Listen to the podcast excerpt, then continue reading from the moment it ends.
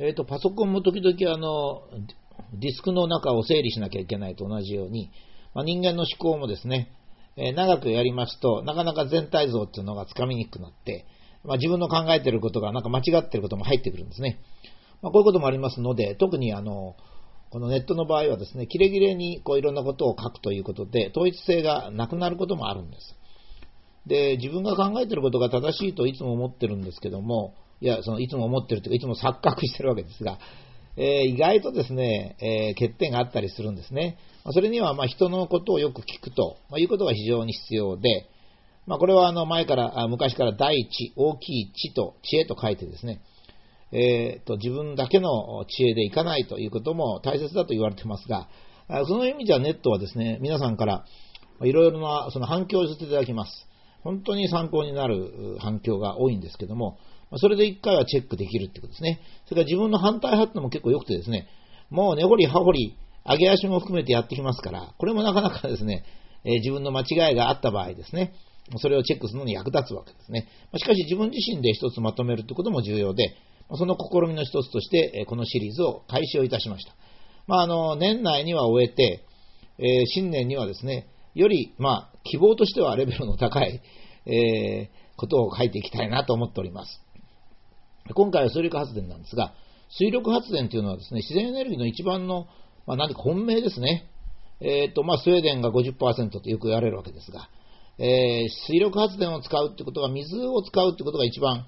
エネルギーにはいいんですね。それはどっちかって言いますと、太陽の光とか風の力はですね、弱いんですけど、水が落ちる力、これすごいですからね。だから、これで電気を取るというのがまあ普通考えられて、日本でも水力発電はすごくやってきたわけですね。で昔は佐久間ダム、黒部ダムなんていうとですね、もう日本のその社会を明るくする象徴的なものだと考えられました。特に黒部ダムなんかは難工事を、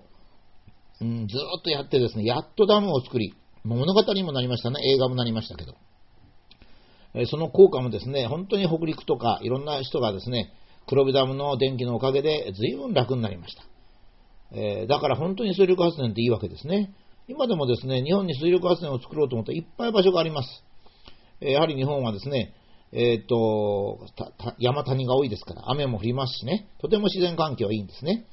で、スウェーデンは50%だと。日本はたった電力の8%だと。何やってんの？とこういうことになるんですが、実は難しいんですね。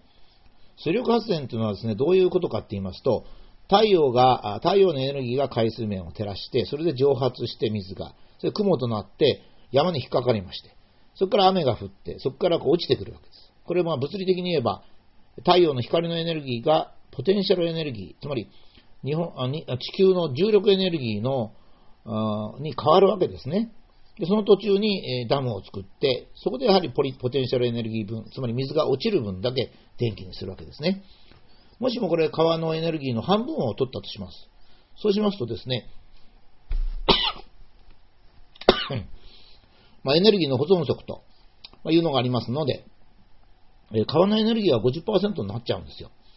そうするとですね、川っていうのはどうなるかってことですね。え、自然界っていうのはですね、エネルギーをもう十分にこう、隅々まで使うんですね。ま、川の場合どうかって言いますと、川が流れますから、流れることによって魚があ生活し、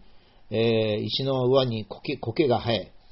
その水が少し周辺に染み渡って、河畔の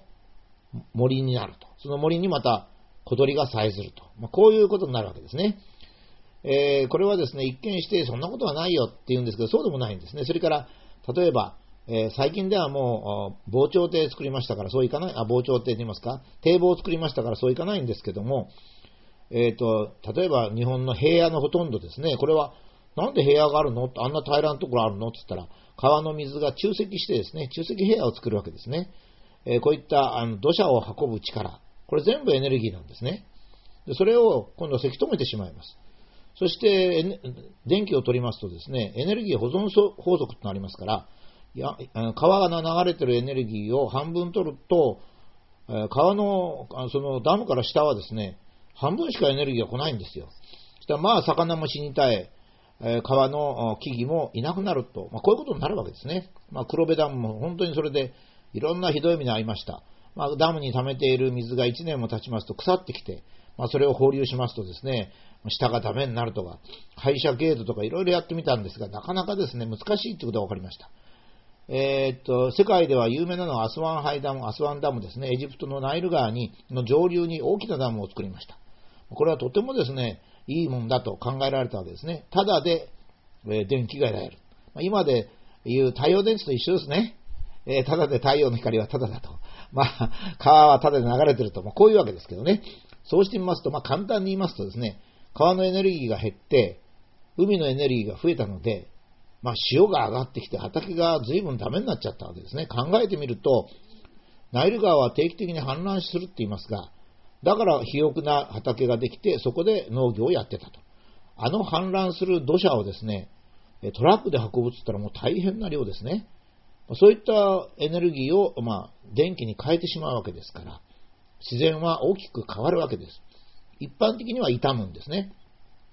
傷むだけとは限らないんですけど、まあ、現在の自然が正しいとするならば、傷むという言葉が適切かと思います。そこで日本でもですね、そのうちダムはどうも環境を破壊するということになって、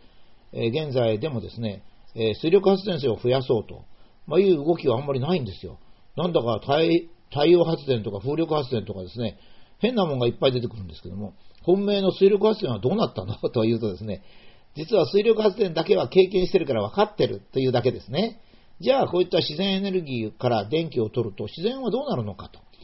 いうことを、やっぱり水力発電を考えて、他の風力発電も考えなきゃいけないということですね。水力発電だけは違うんだということではないんですね。それからよくあの、一番最初言ったように、スウェーデンは50%で日本は8%だと、もっと使えるんだと、これちょっと違うんですね。スウェーデンの人口密度は日本の17分の1です。ですから使えるんですね。8%×17、まあそういうふうに単純に言ってませんが、17倍すればですね、それはもう全然100%超えちゃうわけですから、えー、それはそうなんですね。日本にたった1人だけの人がいれば、えダムを作って電気を使っても大丈夫です。ところが日本に1億2000万人もいるので、なかなか水力発電で全部の電気を賄うのが難しいという、こういうことなんですね。まあ、この水力発電を、この自然エネルギーを考える前の一番最初に持ってきたのは、もう自然エネルギーから電気を取るときはどういうことが起こるかということは分かっているということですね。それから、まあ、この皆さんが考えてどういうふうに思われるか分かりませんが、水力発電のことを考えて、やっぱり風力とか太陽熱を、太陽光発電を考えなきゃいけないんじゃないかと思うんですね。そのために、水力発電の例を挙げました。自然エネルギーを利用するのは自然を破壊すると。一応原理原則はそうである。それがある特別の